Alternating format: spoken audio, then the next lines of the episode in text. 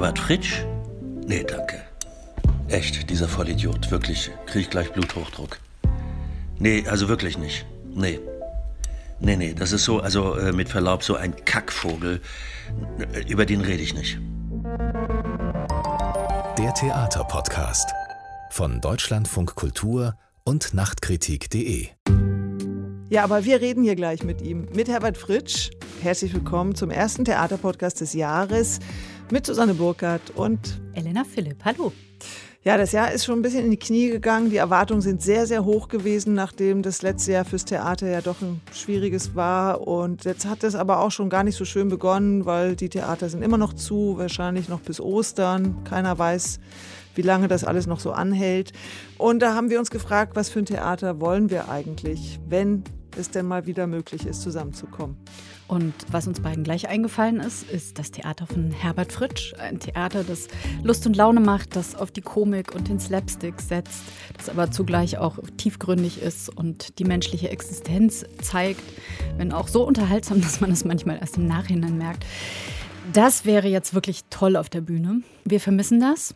Und damit das Vermissen nicht so überhand nimmt, haben wir ihn jetzt gleich zu Gast. Ja, und bevor wir mit Herbert Fritsch selber sprechen, der ja vor kurzem gerade 70 geworden ist, Elena, was ist deine letzte Herbert Fritsch-Inszenierung, an die du dich gut erinnern kannst? Also ich lege mal vor, Schaubühne, mhm. Berlin, Amphitryon mit Joachim Meyerhoff und ein ganz tolles Ensemble, ein unglaublich schneller, wilder Abend und davor noch Champignol wider Willen.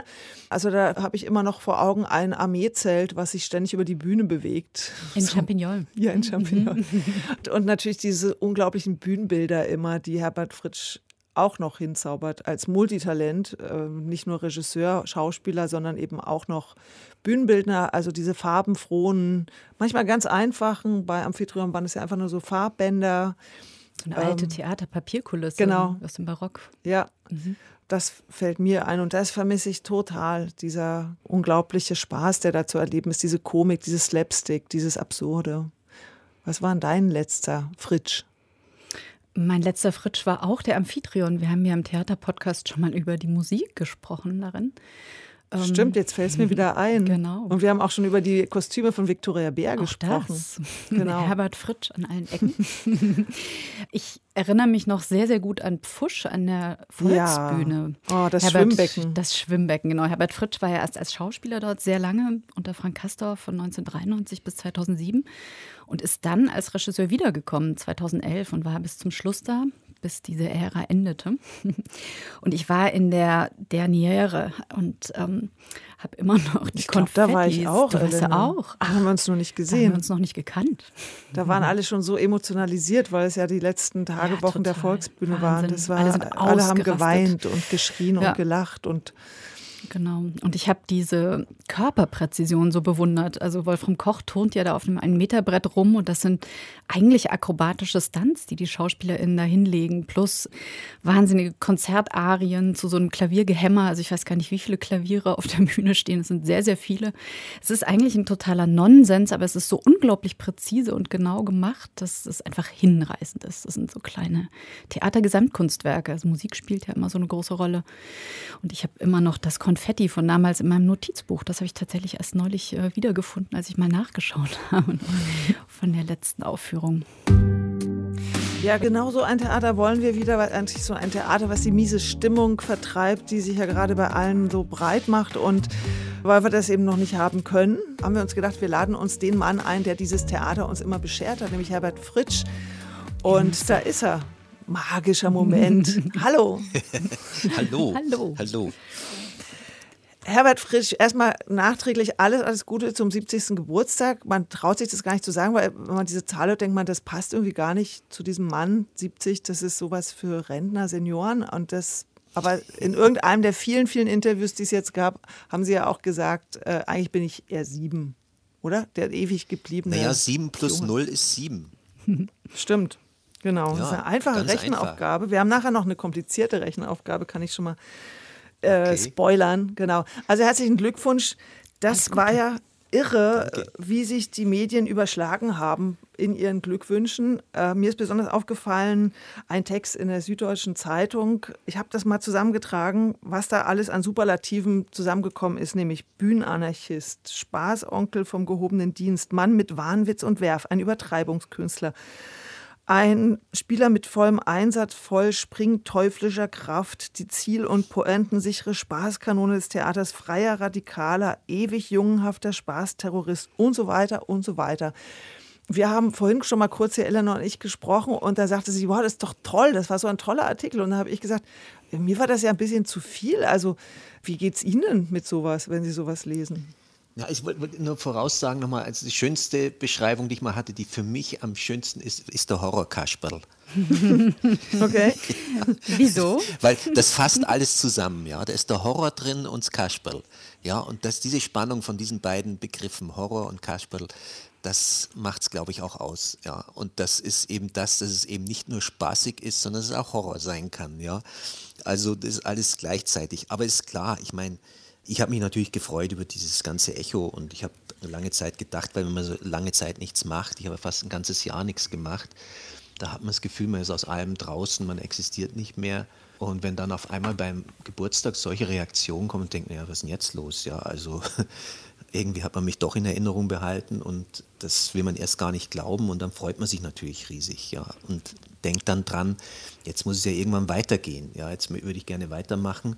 Geht aber jetzt auch noch nicht. Ja, wir wissen ja nicht wirklich, was los ist. Aber ja, da will ich jetzt nicht dran, dran rumjammern. Es geht halt jetzt, es entstehen halt jetzt ganz neue Ideen nochmal, das nochmal vielleicht alles zu revidieren, was man bisher gemacht hat. Nichtsdestotrotz ist so, dass dann so sowas wie Pfusch, ja, das liegt mir extrem im Magen, dass das eben so nach 16 Vorstellungen abgebrochen wurde und dass es nicht mehr gespielt werden konnte. Das war schon ein bisschen schmerzhaft. Und sowas würde ich gerne in dem Stil, das war für mich so ein Augenblick, wo ich dachte, da sind wir an irgendwas hingeraten, wo wir echt weitermachen könnten. Und das ist halt ein bisschen schwierig, ja, weil natürlich die Theater sich eingeschossen haben auf diesen Spaßmacher, der dann immer ja so Komödien so macht. Und mehr interessieren mich natürlich schon so Sachen, so ganz eigenwilliges Zeugs, was vielleicht nicht gerade so mundet sofort. Jetzt muss ich mal zwei Fragen gleich stellen. Die eine, haben Sie wirklich nicht damit gerechnet, dass zum 70. da so ein großes Lobesfeuerwerk abgeschossen wird? Und dann die zweite, müssen wir dann vielleicht noch kurz erklären, dass Pfusch wenn ich es jetzt richtig verstanden habe, ging es ja auch darum, dass die Produktion sozusagen mit dem Ende der Volksbühne unter Frank Kastorf dann einfach eingestampft wurde, oder? Ja, ja, die wurde eingestampft. Das war natürlich sehr schmerzhaft, ja, weil, weil das eigentlich, also wenn man das erlebt hat, was bei diesen Pfusch-Vorstellungen jedes Mal los war, also es war einfach unglaublich, ja, und das haben wir überhaupt nicht äh, so erwartet. Wobei es auch grundsätzlich bei fast allen Arbeiten, die ich da an der Volksbühne damals gemacht habe, habe ich das gar nicht erwartet, was da für ein Echo kommt, weil ich eigentlich immer davon ausgegangen bin, jetzt dieses Mal werde ich die Zuschauer wahrscheinlich verärgern und so mit dem, was ich tue. Und das war bei Pfusch ja extrem. Da haben wir Sachen ausprobiert, wo ich dachte, naja, da werden die Leute wahrscheinlich reihenweise rausgehen. Und es war nicht so. Es war ja auch bei Murmel Murmel schon so, wo wir alle dachten, damit fahren wir gegen die Wand. Selbst bei Spanische Fliege war es so, weil ich dachte, das, was ich jetzt mache, ich möchte das absolute Gegenteil von dem machen, was an der Volksbühne bisher gemacht wurde. Einfach das Negativ davon und dachte, da werde werd ich echt Watschen kriegen dafür. Und dann ist es immer wunderbar, wenn sowas, sowas passiert. Aber ich habe halt eben auch viele Abstürze erlebt als Schauspieler, wo man irgendwie etwas Tolles gemacht hat und im nächsten Moment war man irgendwie wieder, wieder weg oder so. Ja. Und, und da dachte ich ja, äh, denke ich halt auch immer, der Krug geht so lang zum Brunnen, bis er bricht. und das dann irgendwann mal klack macht und auf einmal ist man existiert man nicht mehr ja in dieser Theaterwelt. Also ich hätte nie gedacht, dass an meinem Geburtstag, dass da so ein Echo kommt und da war ich schon sehr, sehr überrascht. Kommt das auch daher, dass Sie schon mal raus waren und nochmal neu angefangen haben? Sie waren ja lange an der Volksbühne als Schauspieler von genau, 93 genau. bis 2007 und dann sind Sie umgeschwenkt auf das Regisseursdasein. Also wie hat ja. sich das denn damals angefühlt? Wie ist das denn, wenn man von so einer erfolgreichen Bühne weggeht ins Offene? Ne, ist immer so, ich habe das ja immer gemacht. Also ich habe das auch als Schauspieler immer wieder gemacht. Ich habe ja anfangs, bevor ich an die Volksbühne kam, da war es so, dass ich meistens nie fast zwei Jahre durchgehalten habe an einem Theater und dann wieder meine Sachen gepackt habe und abgehauen bin. Ja. Mir hat es nirgends gepasst. Ich hab, bin immer weg. Und an der Volksbühne bin ich ja nun wirklich sehr lange geblieben. Und da war aber immer dasselbe, dieselbe Geschichte, die, wenn man irgendwie sowas hingeschmissen hat, dann war das für mich gar nicht schlimm. Für mich war es immer eine Erlösung. Aber das Umfeld, alle Leute um einen herum, die dann immer gesagt haben, sag mal, spinnst du, du kannst doch nicht so einen Job wegwerfen. Oder die Intendanten, die zu mir gesagt haben, also pass auf, wenn du das hier hinschmeißt, ich kümmere mich darum, dass du hier in, in, in Deutschland nirgends mehr ein Bein auf den Boden kriegst, ja, und so. Und das wurde aber immer, kamen immer bessere Angebote, ja, und die Leute haben mich immer äh, zugemüllt mit ihrer eigenen Angst, ja, dass man mhm. sowas nicht tut. Und das war natürlich, nachdem ich also an der Volksbühne so lange war, ja, und dachte, ja, jetzt, äh, jetzt kann ich hier nicht so ohne weiteres abhauen. Aber ich hatte keine andere Wahl. Ich musste irgendwie mich verändern, ich musste irgendwie einen anderen Boden finden. Und das war damals sehr riskant, weil ich hatte noch kein Angebot irgendwie als Regisseur, ja. Das war also alles eigentlich total aussichtslos, ja. Und auf einmal ging das wie von Zauberhand ging das los, dass plötzlich ich angefragt wurde, ja, erst in Oberhausen und plötzlich vorher äh, dann noch Halle es gab ja dann einen Riesenerfolg, eben dann beim Theatertreffen das erste Mal 2011 mit den zwei Inszenierungen aus Oberhausen und ja. Schwerin, wenn ich mich richtig erinnere. Und dann waren Sie sozusagen als ältester Newcomer, waren Sie dann eine Weile regelmäßig beim Theatertreffen und inzwischen, also dann, was ja dann immer so, so der Ritterschlag der Regisseure ist, wenn Sie dann auch eine Oper machen, haben Sie auch schon gemacht. Wo war es? Ja. In Zürich, glaube ich. Mit drei Schwestern. Genau. Und begleitet bei all diesen Regisseursaufgaben oder Arbeiten wurden Sie ja von einer Gruppe von eigentlich immer wieder sehr ähnlichen Schauspielern, also so eine Kerntruppe, ein bisschen wie bei Marthaler, würde ich sagen. Und einer, ja. der da immer dabei war, ist ein Mann, der jetzt sehr schlecht auf Sie zu sprechen ist. Wir müssen das ja uns mal anhören. Herbert Fritsch? Nee, danke. Echt, dieser Vollidiot. Wirklich, kriege ich gleich Bluthochdruck. So ein Arschloch. Nee, also wirklich nicht. Nee. Nee, nee, das ist so, also äh, mit Verlaub, so ein Kackvogel. Über den rede ich nicht. Herbert, mon frère, alles Gute zum 70. Bleib so wie du bist und lange, lange, du großer Menschenverbinder. Ich genieße jede Minute mit dir, privat und beruflich, obwohl wir das nie getrennt haben. Bleib so, ja? Du Eumel. Ach, und übrigens, ich werde auch weiterhin in Zukunft in deinem Namen fürs chinesische Fernsehen Interviews geben. Salut. ja. Ja, das war Wolfram Koch. Was meint er denn mit dem chinesischen Fernsehen und dem Interview? Naja, das war so, dass wir werden immer verwechselt miteinander, ja. Und wir waren mit den Physikern, haben wir damals im Wujen das Festival eröffnet und da war ein Wahnsinnspresserummel und da wurden wir von einem Interview zum nächsten geschubst und das hört überhaupt nicht auf. Und dann haben die uns irgendwie durcheinander gekriegt. und dann hat Wolfram Interview als Herbert Fritsch gegeben, ja. Mehrere Interviews. Das war sehr lustig, ja. Sprechen naja, wir gerade mit Herbert so, Fritsch oder Wolfram Koch? Ist uns auch passiert in Wien am Burgtheater. Die Autogrammjäger stehen da immer an der Pforte und dann bin ich rausgekommen und dann sagte einer zu mir, Tag Herr Koch, äh, könnte ich ein Autogramm von Ihnen haben? Und habe ich gesagt, nee, ich bin nicht Wolfram Koch, bin weitergegangen und Wolfram kommt raus und sagen die, einen Tag, Herr Fritsch.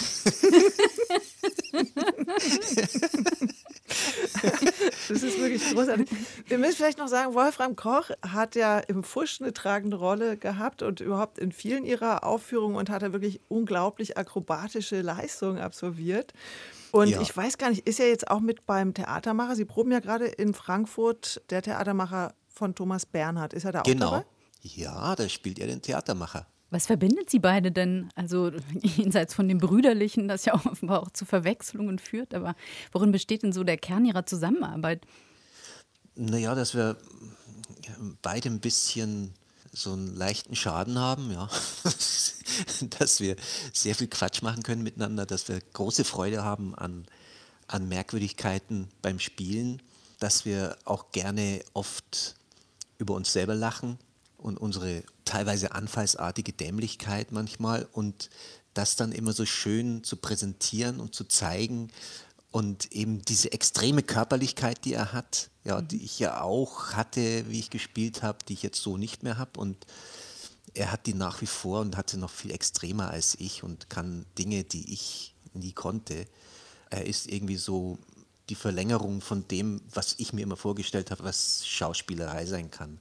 Also ich habe von ihm sehr viel mitbekommen, habe bei ihm immer gestaunt und vor allem, was das Tollste ist bei ihm, wenn er spielt, wenn ich ihm beim Proben zugucke, ich komme einfach aus dem Lachen nicht raus, egal was er macht. Und das ist eben was, was man nicht lernen kann, was man, wo, wo keine Schauspielschule was bringt oder so. Ja, das, das hat man oder man hat es nicht. Ja, und wenn man es nicht hat, dann ist man halt auf eine andere Art Schauspieler, aber sowas wie, wie Wolfram oder viele, einige von den Schauspielern, die meisten von denen, mit denen ich arbeite, da sehe ich das bei denen, ja, und da genieße ich das. Und bei Wolfram ist halt wirklich extrem. Ich, ich muss dauernd lachen, ja. Das und heißt, Wolfram Koch ist ein perfekter Spielkamerad. Das Spiel ja, ist ja bei Ihnen. Absolut. Also mit dem könnte ich tagelang im Sandkasten sitzen. Ja. Was ist denn die Schönheit des Spiels? Das ist ja für Sie, wenn ich das richtig verstanden habe, so eine Grundlage Ihrer Theaterarbeit, dass man mal guckt, was so rauskommt und sich überraschen lässt. Was wäre das Gegenteil davon? Haben Sie das auch schon erlebt als Schauspieler oder als Regisseur, wenn etwas überhaupt nicht mehr spielerisch ist? Und wie fühlt sich das dann im Gegenteil ja, an? das ist dann schrecklich. Ja, das gibt es natürlich auch. Also, ist, also entweder ist es die geistige Trockenheit, äh, das heißt, was mit einem selber da passiert, es gibt auf der einen Seite die Ekstase, das ist ja das, wo man sich nicht mehr halten kann, wo, äh, wo, man, wo man die Kontrolle verliert beim Zugucken oder beim Spielen. Und das Gegenteil der Ekstase ist eben die geistige Trockenheit. Aber durch die geistige Trockenheit muss man oft durch, damit man die Ekstase wieder erfahren kann. Ja. Aber es gibt natürlich auch so Momente, wie ich gerade auch gesagt habe, es gibt Schauspieler, die sind hervorragend, aber die sind nicht komisch. Was macht denn die Kunst der Komik aus? Also jenseits jetzt zum Beispiel von Timing und einer Ja, das ist, Körperbeherrschung? eben, das ist eben was, was man wirklich Nicht erklären nicht erklären kann. Es ist ein Mysterium. Also auch, auch das, wie ein Schauspieler berührt. Ja, das hat nichts mit jetzt natürlich das Handwerk sehr wichtig, dass man bestimmte Dinge kann oder so. Ja, das ist okay. Aber es ist trotzdem immer wieder ein Geheimnis. Es gibt Leute, wo man denkt, manch, was ist das denn für ein Schauspieler? Der kann ja gar nichts. Aber irgendwie guckt man hin. Und dann gibt es wieder welche, die können alles super gut, aber es interessiert einen nicht. Ja, das ist, was für mich die Schönheit des Spiels ausmacht, ist natürlich, es muss mich in irgendeiner Weise anfassen. Entweder ich, ich lache wie verrückt oder ich, ich muss weinen. Ja. Aber ich bin natürlich bei viel so Geschichten nah am Wasser gebaut. Das ist immer ein bisschen ein Problem, weil die Schauspieler, die rühren mich extrem. Ja. Es war zum Beispiel auch, die haben für mich, haben für mich so ein Video gemacht, was sie mir geschickt haben zum Geburtstag, das habe ich ja kaum durchgestanden. Ja, das war einfach so toll von denen, wie sie das gemacht haben, wie das geschnitten war und alles. Also es war so großartig. Sowas, sowas muss es für mich haben, so muss es für mich, oder es muss kribbeln am Körper, wenn man was sieht. Also ich kann mich erinnern, wie ich früher zu meiner Schauspielschulzeit in München, wie ich immer im Haus der Kunst, im Lehmbachhaus war und vor Bildern stand und es hat gekribbelt am ganzen Körper, wenn ich die angeguckt habe. Und das macht es für mich aus. Ja? Also wenn ich vor etwas stehe oder, oder vor einem Stück äh, und muss dann wahnsinnig nachdenken und überlegen, was ist das jetzt oder so, oder oh, jetzt bin ich zu doof dazu oder irgendwas, das interessiert mich jetzt nicht mehr so. Ja? Also ich mö- möchte schon, möchte schon angefasst werden. Annika Meyer, eine von den Schauspielerinnen, die zu ihrer Truppe, kann man so sagen, gehört, neben Astrid Ja. Meyerfeld oder Bastian Reiber oder Carol Schuler, um jetzt nur ein paar Namen zu nennen, die hat mal gesagt, über die Proben zu Der die Mann, auch eine Inszenierung, die es an der Berliner Volksbühne gab, dass sie genau so ja schon gespielt hat äh, vor der Schauspielschule und dass man dann in der Schauspielschule ihr gesagt hat, hm, das ist ein bisschen zu groß und mach mal ein bisschen kleiner und so weiter. Ist das eine Beobachtung vielleicht, dass sich das einige Schauspieler dann offenbar wieder abtrainiert haben? Naja, das, ich habe das ja so erlebt als Schauspieler viele Jahre. Also bei einigen Regisseuren, das war wirklich so, dass man sagte, ja, mal nicht zu virtuos sein, das ist mir zu virtuos, die Stelle, lass das mal. Oder, oder ist einfach zu viel. Oder sei doch einfach mal nur der Herbert. Und wo ich immer nicht, wo er weiß, der, wer der Herbert ist. Ja, also und immer dieses runtergedimmt werden, das war in meiner Anfangszeit, meiner Anfängerzeit, da war ich so enttäuscht, weil ich dachte warum, warum kann ich hier nicht gleich so wahnsinnig loslegen, wird immer abgebremst. Und da habe ich ja damals auch aufgehört und habe dann meine, meine Nullshow gemacht, wo ich alleine aufgetreten bin, ohne mich vorzubereiten und einfach äh, anderthalb Stunden lang Grimassen geschnitten habe, äh, mit aller Heftigkeit und Körperverrenkung gemacht und ohne ein artikuliertes Wort, ja. Und das war manchmal katastrophal und manchmal war es richtig gut. Gut, aber es war für mich eine Befreiung, weil ich dachte mir, dieses eingedrückt werden. Und das ist natürlich extrem gewesen durch das konzeptionell äh, bedingte Regietheater. Äh, da musste sich der Schauspieler unterwerfen. Und das hat sich dann auch auf die Schauspielausbildung ausgewirkt. Und dann sind natürlich lauter so Leute gekommen, die jetzt alle für jeden irgendwas spielen können. Und dass aber ein Schauspieler eine Eigenheit hat und dass er übertreibt und rumspinnt auf der Bühne, ja, das hat man unterdrückt, weil das galt als dumm oder als blödsinnig, ja, oder sowieso die Haltung Schauspielern gegenüber meistens so, das sind ja alles Dödels und so, ja, und die Schauspieler sind halt sowieso dumm das hat man ja immer wieder erlebt, ja. Und die entscheidenden Leute am Theater waren die Dramaturgen, die Regisseure, die Bühnenbildner, ja, und der Dichter, ja. Das waren die Leute, die sagten, wo es lang geht. Aber das ist ja genau das Problem und das geht ja noch zurück bis zur Neuberin, wo das damals eben soll das Bildungstheater da in Leipzig anfangen und da hat man ja auch den, den Hans Wursten verbrannt als Puppe. Darunter leiden wir natürlich heute noch, dass eben dieses sogenannte Bildungstheater ist auch missverstandene Form von Bildung, ja. Ich finde es einfach wunderschön, wenn man auf der Bühne Leute sieht, die sich frei fühlen, ja, die jetzt nicht überlegen müssen, ob das jetzt richtig oder falsch ist, was sie da machen, sondern dass sie auch sagen können, die können wir voll daneben sein. Also können richtig Dinge tun, wo man sagt, was macht der jetzt da? Es ist ja genau das, wo dann die Fragen entstehen, wo man nachdenkt. Also ich habe das schon erlebt bei, bei tollen Schauspielern, die dann irgendwas spielen, wo man erst davor sitzt und denkt, was, was macht der da? Und, und der hört einfach nicht auf und macht das weiter. Und je länger der das macht, desto seltsamer wird es und auf einmal macht es Klick bei einem, ja. Und dann ist da, tut sich da eine Tür auf. Aber eben, was der Schauspieler, der eigentliche Schauspieler kann, ist eben jenseits des Textes was zu erzählen. Eben was ganz aus der Tiefe kommt, was man oft dann meistens bei mir als Oberfläche bezeichnet. Ja? Aber es ist eben nicht die Oberfläche. Und es ist das, was als erstes aus einem rausknallt, ohne dass man überlegt. Und in diese Tiefen zu steigen und da was zu holen. Und da muss man ja dann auch lachen. Und das Lachen ist ja auch manchmal ein Zeichen dafür, dass man jetzt irgendwas überhaupt nicht mehr versteht, dass man überhaupt nichts mehr begreift, was jetzt los ist. Und vor lauter Fassungslosigkeit über diesen Wahnwitz, den man da sieht, lacht man. Und dann ist es aber trotzdem so, dass man da in irgendwas reinblickt, wo man merkt, es gibt halt auch Dinge, die man nicht verstehen kann. Und es gibt auch vieles, was man nicht weiß. Und das ist ja genau das, was wir auf der Bühne tun, dass wir eben nicht den unten erzählen, wie schlau wir sind, wie toll wir sind, was wir den Leuten alles empfehlen, jetzt in der Pandemie vielleicht auch noch Ratschläge geben. Nee, zu zeigen, dass wir eben gar nichts wissen, dass wir genauso bescheuert sind oder dass wir noch blöder sind als die, die unten sitzen. Und diese Ratlosigkeit vor der Welt und das, was alles geschieht, äh, das finde ich viel interessanter und aufregender als jemand, der mir beschreiben will, was man jetzt zu tun hat, was jetzt alles zu machen ist.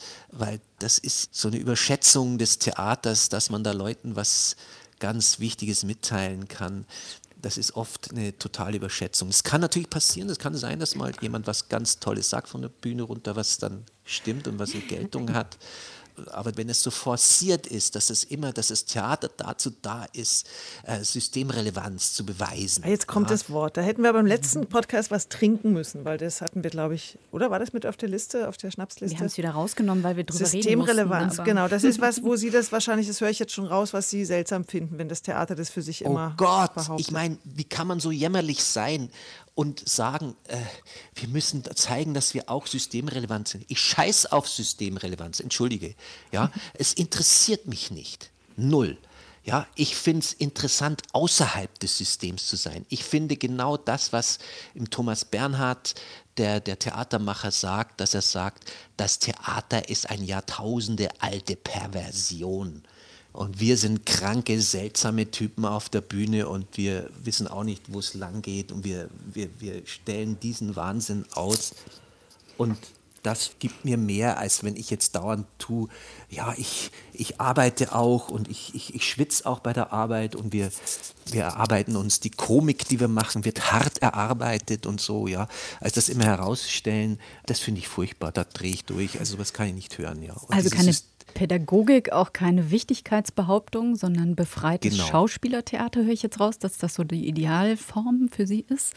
Ich habe nichts gegen Pädagogik und ich habe auch nichts gegen Politik. Nur die Politik muss da gemacht werden, wo sie gemacht wird. Ja, also das heißt, die Politiker machen für mich viel zu viel Theater. Das sollen sie mal bleiben lassen. Theater machen viel zu viel Politik. Ja, ich finde das schade. Und die Pädagogen sollen auch mal Pädagogik machen, ja, und nicht Theater. Und das ist interessant. Ja, das ist jetzt genau das, was wir haben mit dem ganzen, mit der ganzen Digitalisierung wenn dann nur noch digitaler Unterricht stattfindet und es dann einen Mathelehrer für Deutschland gibt, das muss dann so ein Superstar sein, der das dann macht, damit die alle Spaß haben damit. Ja, also ganz merkwürdig, was es da für Verknüpfungen gibt. Der Theaterregisseur Ersan Montag hat Anfang des Jahres in einem langen Gespräch gesagt, dass er sich jetzt manchmal in dieser Situation wünscht, Bert Neumann würde noch leben, weil der hätte immer einen Rat, wie man jetzt eigentlich damit umgeht mit dieser ganzen Situation. Bert Neumann war der kongeniale Bühnenbildner an der Berliner Volksbühne. Ich erinnere mich, dass Bert Neumann damals eine Agora vor die Volksbühne gebaut hat, einfach mal so aus heutiger Sicht wirkt der Chris Derkon, der kurzzeitig die Volksbühne unglücklich geleitet hat, er hat immerhin eine digitale Bühne auf die Spur gebracht und er hat den Plan gehabt, also Freilufttheater zu machen am Tempelhofer Hangar. Ich habe mich gefragt, was wäre dann jetzt eine gute Lösung für die Theaterleute, wenn das mit dieser Pandemie sich jetzt noch weiter ein bisschen hinzieht? Müsste man jetzt nicht ein paar Freiluftbühnen bauen und darüber nachdenken, rauszugehen mit den Theatern? Was fällt Ihnen dazu ein? Oder was also würde Bert Neumann sagen?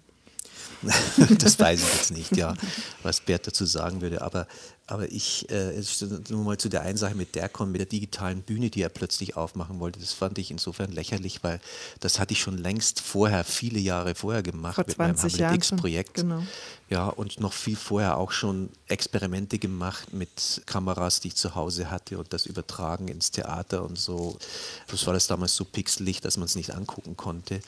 Ja, aber waren so viele Versuche vorher schon. Also das ist so, ist so eine andere Geschichte, ja. Aber ein paar, ganz kurz dazwischen, ein paar kann man auf YouTube sehen, auch aus Hamlet X. Ne? Also man gibt ja, ja, genau. einige tolle Filme. Mhm. Ja, und es gibt die Website immer genau. noch. Und es ist so, also ja, Freilufttheater kann man machen, das habe ich auch schon überlegt. Ja, ich hatte auch gedacht, dass man so ein so eine riesen Choreografie macht durch die ganze Stadt, eben keine Demo, sondern eine Choreografie, irgendeine seltsame.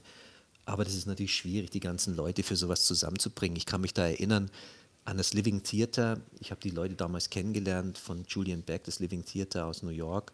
Die hatten ja auch so Prozessionen und so Paraden gemacht, wo sie so mit ganz seltsam übertriebenen Gesten sich über die Straße bewegt haben oder wie sie vor der Bank in Venedig praktisch Schauspieler aufgehäuft haben, wie so ein Scheiterhaufen so Geschichten. Da gibt es natürlich ganz viel, was man machen kann oder dass man an den Fenstern des Theaters spielen kann. Alles Mögliche könnte man machen, ja. Und auch das Digitale. Aber ist natürlich alles, zeichnet sich natürlich zum Großteil von einer eher großen Hilflosigkeit aus. Und für mich ist es eher so, dass äh, mir, mir tut es gut, dass ich mal so eine Unterbrechung habe. Also ich rede mich da jetzt leicht. Ich bin da wahrscheinlich privilegiert, dass ich das so nehmen kann. Und es ist ja furchtbar für viele Schauspieler, was sie jetzt erleben müssen. Existenziell, das ist schon sehr heftig. Aber es ist natürlich auch eine Zeit zum Nachdenken und zu überlegen. Und es ist ja, man steht ja auch in einer gewissen Weise unter Schock und muss mal überlegen, ja, was, was ist das jetzt was, was wird das jetzt alles? Und ich verstehe das alles immer noch nicht wirklich und habe da auch wirklich auch noch keine Antwort drauf. Und da gibt es vielleicht auch gar keine Antwort drauf, sondern man muss einfach sagen, weiter dran glauben an das, was man tut und vielleicht neue Wege finden, andere Wege, wie man was spielen kann, wie man was machen kann. Also so wie das die Schauspieler, die mir diesen, diesen Geburtstagsgruß geschickt haben, jeder woanders hat sich gefilmt und dann haben die dann so einen Film draus gemacht, der großartig ist, wo sie alle zusammen Major Tom singen für mich zum Geburtstag und es ist einfach toll, ja. Also was man da machen kann und mich das extrem berührt, ja. Okay, das, ist, das, jetzt, das ist jetzt mein Stichwort, Herbert Fritsch, weil wir haben ja auch noch ein paar Geburtstagsgrüße. Hier ist ein weiterer. Lieber Herbert, du bist so ein wunderbares Kraftpaket, eine solche Energiequelle. Dafür habe ich dich immer geliebt und ich hoffe, dass du diese Energie, solange es geht, behalten kannst. Und ja, seit einigen Jahren gibst du das ja so toll an unsere ganzen Kollegen, an so viele Schauspieler und Schauspielerinnen weiter, dass es eine große Freude und Lust ist, das ähm, äh, zu sehen und das Glück und das Strahlen äh, der Schauspieler die bei dir spielen. Das erfreut mich jedes Mal, dass du diese tolle Energie, die in dir ist, dass du das so weitergibst und dieser Frohsinn und dieser Lebenswille, das habe ich immer bei dir unglaublich bewundert und fand das ganz toll. Und deswegen möchte ich jetzt auch hier, diese Geburtstagswünsche nochmal dafür nutzen, mich auch im Namen von Samuel Finzi und Marc Hosemann bei dir so, zu entschuldigen, dass wir dir damals beim großen Fressen so das Maul stopfen mussten mit Kartoffelsalat, dass du weinen musstest. Du armer Kerl. Das tut mir leid. Es war trotzdem eine wunderschöne Arbeit äh, mit, mit dir. Ähm, ja, Herbert, du wirst geliebt und du hast uns so viel Freude geschenkt und schenkst uns immer noch so viel Freude. Mach bitte weiter so. Dein Milan. Tja, das war Milan Pechel. Oh, das ist ja goldig. Mit dem haben Sie ja auch ein paar Jahre an der Volksbühne zusammen gespielt. Ja. Das große Fressen von Dimitri Gottschalk inszeniert. Wo waren wir gerade? Wir waren gerade beim sich neu finden, bei irgendwie diese Situation erstmal verstehen, was da gerade passiert mit dieser Pandemie, und ich habe vorhin schon mal rausgehört, Herbert Fritsch, dass Sie darüber nachdenken, vielleicht mal was anderes zu machen, also keine Komödien oder so. Das kann ja sein, es hat, haben ja schon viele äh, Leute, die Komödien gemacht haben, versucht, dann plötzlich was ganz Ernsthaftes zu machen und dann musste man trotzdem lachen oder so. ja, also das weiß man ja nicht. Also ich, ich, ich kann das immer nicht voraussagen. Also bei mir war es ja als junger Schauspieler war es so, da bin ich auf die Bühne gegangen und habe immer ganz ernsthaft was gemacht. Und die Leute haben immer gelacht und ich dachte immer, was lachen die denn? Ich habe das überhaupt nicht verstanden, ja. Und dann irgendwann habe ich es verstanden. Das war blöd, dass ich es verstanden habe, weil dann habe ich es dann angewendet und dann hat keiner mehr gelacht. Ja, das war auch nicht so gut. Und das ist ja auch eine Gefahr, ja. Aber ich meine damit, das kann auch wieder Komödien sein oder irgendwas, aber ich überlege dauernd, wie kann man, wie kann man Sachen noch anders angehen oder ja, oder so war eben für mich auch mit Pfusch, hatte ich das Gefühl, dass man da schon in, in, in ein anderes Reich vorgedrungen ist. Aber das ist halt immer, dass man, äh, ja, vielleicht will man da auch vor sich selbst fliehen oder so will was anderes machen. Aber für mich war es jetzt in der Zeit, wie das losging hier mit dem Lockdown, da letzten März schon, da habe ich dann angefangen, wie verrückt, am Computer Filme zu machen, so grafische Filme mit so einem 3D-Programm. Ja, habe ich so ganz viele grafische Filme gemacht und mache das auch weiterhin jetzt immer wieder die will ich dann eben für Ingo Günther und die Taiko, die für die beiden, dass mhm. die dazu äh, Musik machen können, ja. Und den, die haben, gucken sich gerade die Sachen an und wollen damit was machen, ja. Also ist auch was, was, was ganz anderes, was ich sowieso schon seit Jahren immer wieder rumexperimentiere für mich und das nie irgendwas damit das rausgebracht habe, außer ein paar Mal als Projektion, Bühnenbildprojektion. Aber da sind so verschiedene Sachen, die ich gern die ich überlege, auch mit dem Handy, was man da alles machen kann. Es gibt so viele Möglichkeiten, sich zu äußern und irgendwas von sich zu geben, ja. Und dann denke ich mal, muss ich das jetzt? Ist das jetzt wirklich wichtig? Aber manchmal muss man es einfach, manchmal will man einfach mal eine halbe Stunde Grimassen schneiden und dann macht man das halt. Kommen Sie denn auch nach Berlin zurück? Da übernimmt ja René Polisch die Volksbühne. Ist das ähm, unter Umständen wieder eine Anlaufstelle? Ja, aber da weiß ich noch nicht, was die, die hat sich noch niemand bei mir gemeldet. Also äh, René hat mich zwar angerufen zum Geburtstag und so, ich weiß es nicht. Also ich kann dazu nichts sagen. Ich möchte gerne wieder in Berlin was machen, aber ich möchte halt gerne mit den Leuten, mit denen ich hier in Berlin immer gearbeitet habe, das für mich so die, die tollsten sind. Mit diesen Leuten, die ich schätze, die ich speziell schätze, mit denen möchte ich gerne weiterarbeiten in Berlin, die hier, die toll, wie gesagt, diese allen tollen Sachen gemacht haben.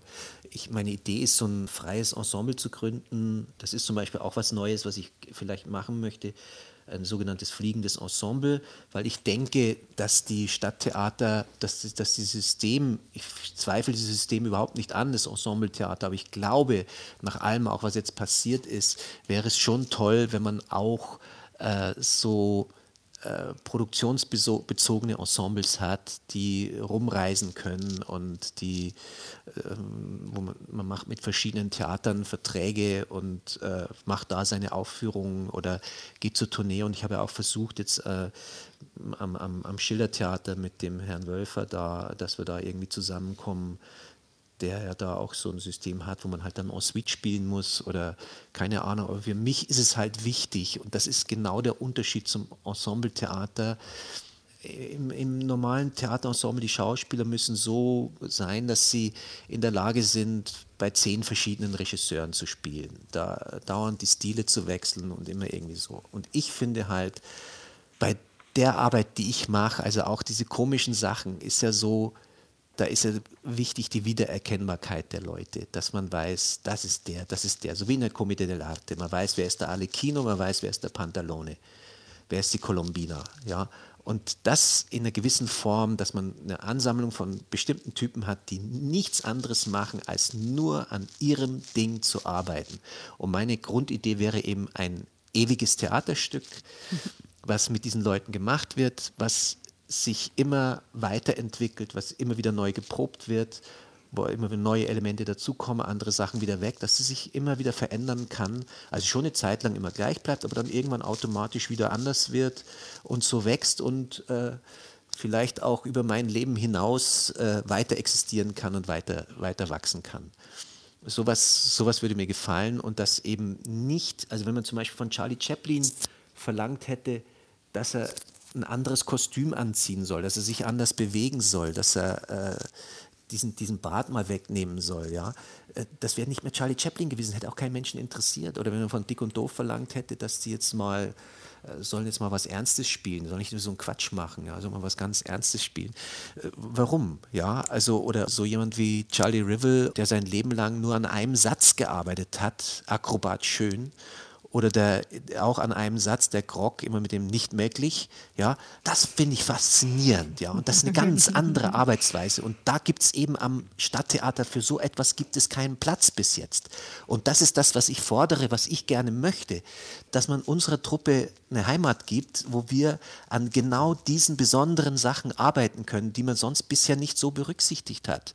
Und das ist eben, dass man, man spricht immer, ja, ist alles zugelassen, wir alle Theaterformen, ja, stimmt ja nicht, ja, sondern das ist ja, ist ja eine Form, wo man sagt, das sind Schauspieler, die sich über ihr ganzes Leben da drin entwickeln in einer Figur die bis zum Lebensende geht, so wie, wie bei Ono, bei diesem äh, japanischen Regisseur, der zu einem 24-jährigen Jungen gesagt hat, du spielst jetzt immer die alten Männer bei mir. Und die spielte der das ganze Leben lang, spielt ihr dann diese alten Männer. Und so etwas wo wirklich ein ganz klares ästhetisches Konzept dahinter steckt, wo man sagt, das würden wir gerne machen. Und nicht, dass die Schauspieler dann ständig von einem anderen Regisseur hören müssen, ja, du, wir sind hier nicht beim Fritsch, jetzt machen wir ein bisschen weniger und so. Ja, das ist doch demütigend, das ist grausam. Ja, und wenn wir schon so viel gemacht haben, da brauchen wir doch mal einen Raum dafür, dass wir das machen können. Also die Truppe dafür hätten Sie wahrscheinlich schon, weil es gibt ja eine ganze Menge ja, treuer BegleiterInnen. Die sind Ihnen ja auch schon mal gefolgt von, also ich will es jetzt alles nicht nochmal erzählen. Wir haben ja schon vorher auch gesagt, dass wir nicht alles erzählen können und wollen zu Herbert Fritsch, weil da gab es jetzt diese ganzen Würdigungen, da ist ja immer alles abgehandelt, die Zeit an der Volksbühne. Dann waren sie ja kurz an der Schaubühne für zwei Jahre, dann sind sie auch wieder weg, weil sie sich mit dem Chef nicht so gut verstanden haben. Das las ich jedenfalls in einem der Interviews. Die Truppe ist ihnen ja immer gefolgt. Das heißt, sie müssten ja. jetzt nur noch den Gründungsakt vollziehen. Ja, oder? Aber das ist eben noch kompliziert. Erstens mal, weil wir jetzt nirgends proben können, weil wir jetzt da den, die Räume nicht haben. Ja, und das ist alles noch ein bisschen kompliziert. Aber ja, weil, weil, alle auch jetzt in anderen Verträgen drin hängen durch das Ende, dass wir von der, an der Schaubühne weg mussten. Aber wir müssen länger vorausgucken jetzt, so mal in ein, zwei Jahren kann das dann funktionieren. Okay, und einer, der da möglicherweise dabei ist, ist dieser hier. Lieber Herbert, zu deinem Geburtstag ein kleines Rechenexperiment. Du bist jetzt 70 Jahre, ich bin 35. Das ist genau die Hälfte. Wenn man das jetzt mal multipliziert mit den 13 Jahren, die wir uns jetzt schon kennen, mal den fünf Städten, in denen wir gearbeitet haben, geteilt durch die Inszenierungen, die, an denen wir beide beteiligt waren, die in die Hose gingen. Das sind drei, wir wissen beide, wovon ich spreche. Minus 611. 611 Mal haben wir Murmel gesagt in der gleichnamigen Inszenierung. Und wenn man diese Zahl jetzt, wenn man daraus die Wurzel zieht, dann steht hier bei mir 25. Das habe ich öfter durchgerechnet. 25, Herbert. Der 25.01., der war gestern. Ja, da kannst du mal sehen. Ich habe es dir schon mal gesagt, ich sage es jetzt auch gerne hier im Deutschlandfunk. Kultur. Ich freue mich wahnsinnig für dich, dass du mich kennengelernt hast. Dein Bastian Reiber. Wir freuen uns auch total, dass Sie sich kennengelernt haben. Sind Sie hinterhergekommen beim Rechnen? Ja, ich habe es alles mitgerechnet. Und stimmt, ja. Es stimmt, ja, stimmt. Super. Und die drei in die Hose gegangenen Inszenierungen, da reden wir jetzt nicht drüber. Da reden Vielleicht könnte Bastian Reiber ja der eine deutsche Mathelehrer werden. ja, das genau. genau. Checker Bastian. Da würden die Leute aber wahnsinnig schnell lernen. Bestimmt. Ja. Ja, Auf jeden Fall sehr anschaulich. ja, absolut. Wir sind jetzt eigentlich schon am Ende unseres Gesprächs, Herbert Fritsch. Ja. Äh, einen haben wir noch von Geburtstagsgrüßen. Das sind alles Männer, fällt mir gerade auf. Äh, hat sich so ergeben, weil die anderen hatten schon alle in diesem Geburtstagsvideo mitgemacht und meinten dann, das machen wir nicht nochmal. also kommt jetzt hier noch ein Mann. Sie erkennen bestimmt sofort, wer das ist. Lieber Herbert, ich wünsche dir alles Gute zu deinem 70. Geburtstag und auch wenn die Zeiten schwer sind, es ist doch ein gutes Zeichen, wenn Menschen wie du plötzlich zum Vorbild werden. Wer hätte das gedacht? In diesem Sinne, mein Lieber, wünsche ich dir alles Gute. Toi, toi, toi, bleib gesund und uns noch lange erhalten. Dein Anselm. Also das war jetzt Anselm Weber, der Intendant des Schauspiel Frankfurt. Ehrlich gesagt Genau. habe hab ich mich gefragt, was meint er denn damit, wenn die Zeiten so sind, dass jemand wie du zum Vorbild, das klingt so seltsam, als wäre das so undenkbar. Herbert Fritsch als Vorbild, naja, uhu. oder? Ich weiß nicht, ob das so ratsam ist. Wieso? Naja, also ich meine, ich habe ja auch meine, meine dunklen Seiten, ja, die ich nicht erzähle. Deswegen haben sie auch, habe ich, hab ich ja auch gelesen, in einer dieser vielen Würdigungen so ein, für die Zoom-Konferenzen so einen Streifenvorhang, damit niemand sieht, was im Bücherregal steht. Also das Genau, ist alles genau. getan, damit man eigentlich den wirklichen Herbert Fritsch nicht erkennt, oder? Genau, wo ich alles abdecken kann. Das ist so schön bei Zoom. Genau. Wir haben jetzt noch eine Sache vorbereitet. Vor vielen, vielen Jahren haben wir, Herbert Fritsch und ich, mal gemeinsam gearbeitet. Da war ich Regisseurin einer kleinen Wurfsendungsreihe von Texten von Robert Weber. Zehn Gründe, sich vorzeitig zu verabschieden. So war der Titel dieser Reihe. Das waren so Mini-Hörspiele und äh, da waren als Schauspieler im Studio Herbert Fritsch und Milan Peschel. Und einer der Gründe war Ja. das Alter. Wir, wir können auch Sprache hören. Sollen wir Sprache oder Alter hören? Und Herbert Fritsch darf aussuchen. Alter, Sprache, Sprache. Sprache. Okay, kommt jetzt. Sprache zum Beispiel. Dieses ganze aufgezwungene Regelwerk der Verständigung.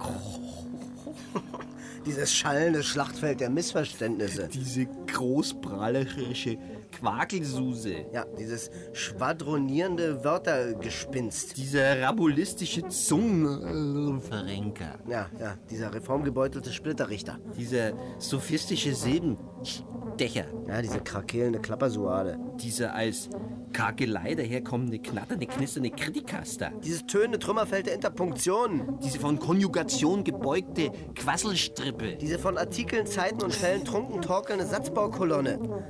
Dass man sich der auch noch anschließen muss. Da kichert er.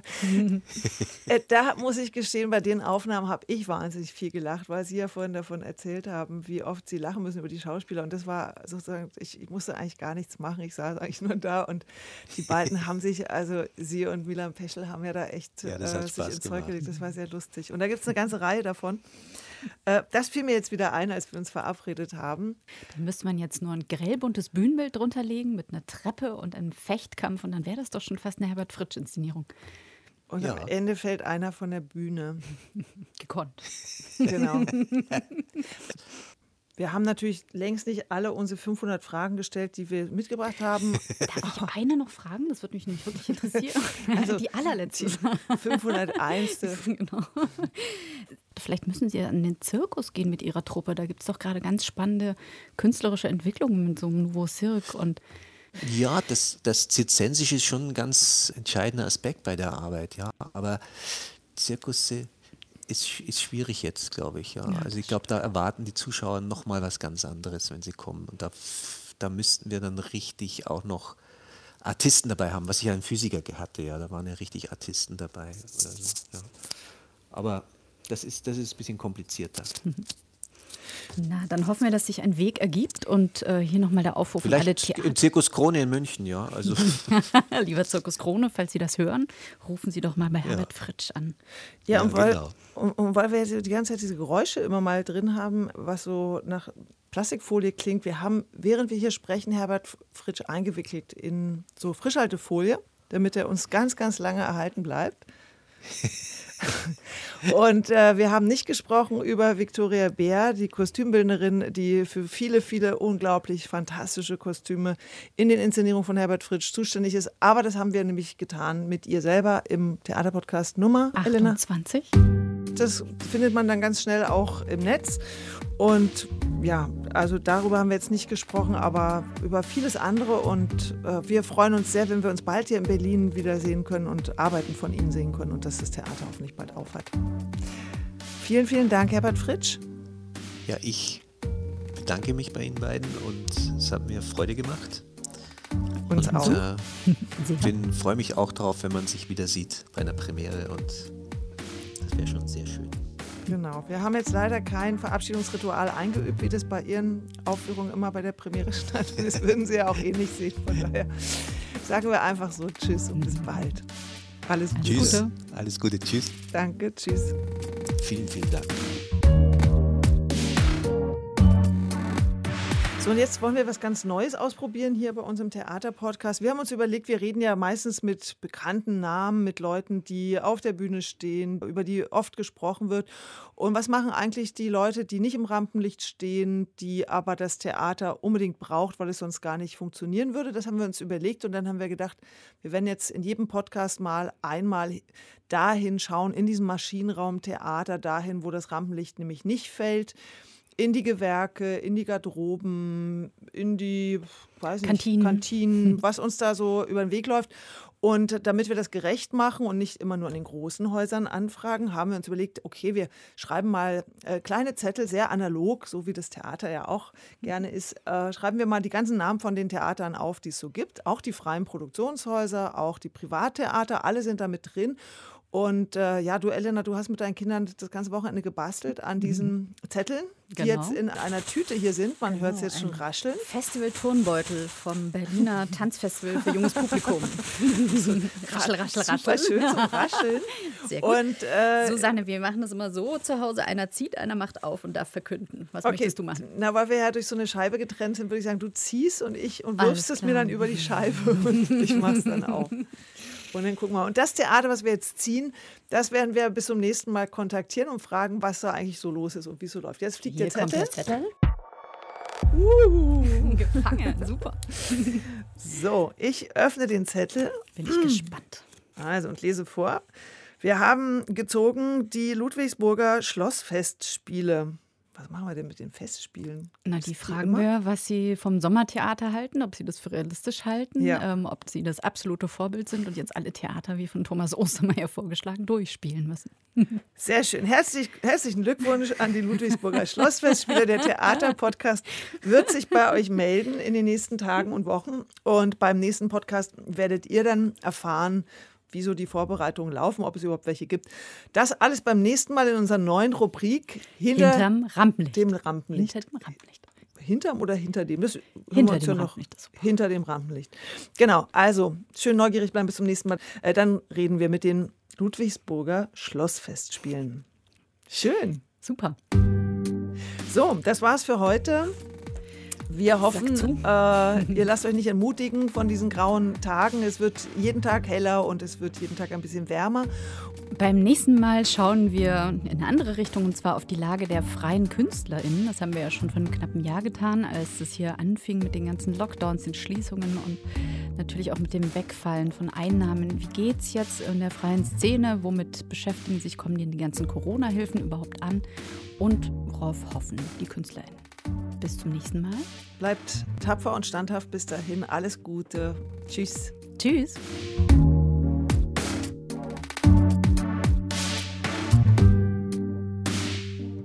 Sagt uns gerne, was ihr von dem heutigen Gespräch gehalten habt. Schickt uns eure Fragen an die Ludwigsburger Schlossfestspiele. Gerne auch irgendwie allgemeine Anregungen. Welches Thema sollen wir denn mal aufgreifen im Theaterpodcast? Alles an theaterpodcast.deutschlandradio.de. Wir freuen uns auf eure Nachrichten. Genau, und da, wo ihr uns gehört habt oder gefunden habt, da gerne liken oder weiterempfehlen und äh, gerne als Podcast abonnieren. Bis Tschüss. dann. Ciao.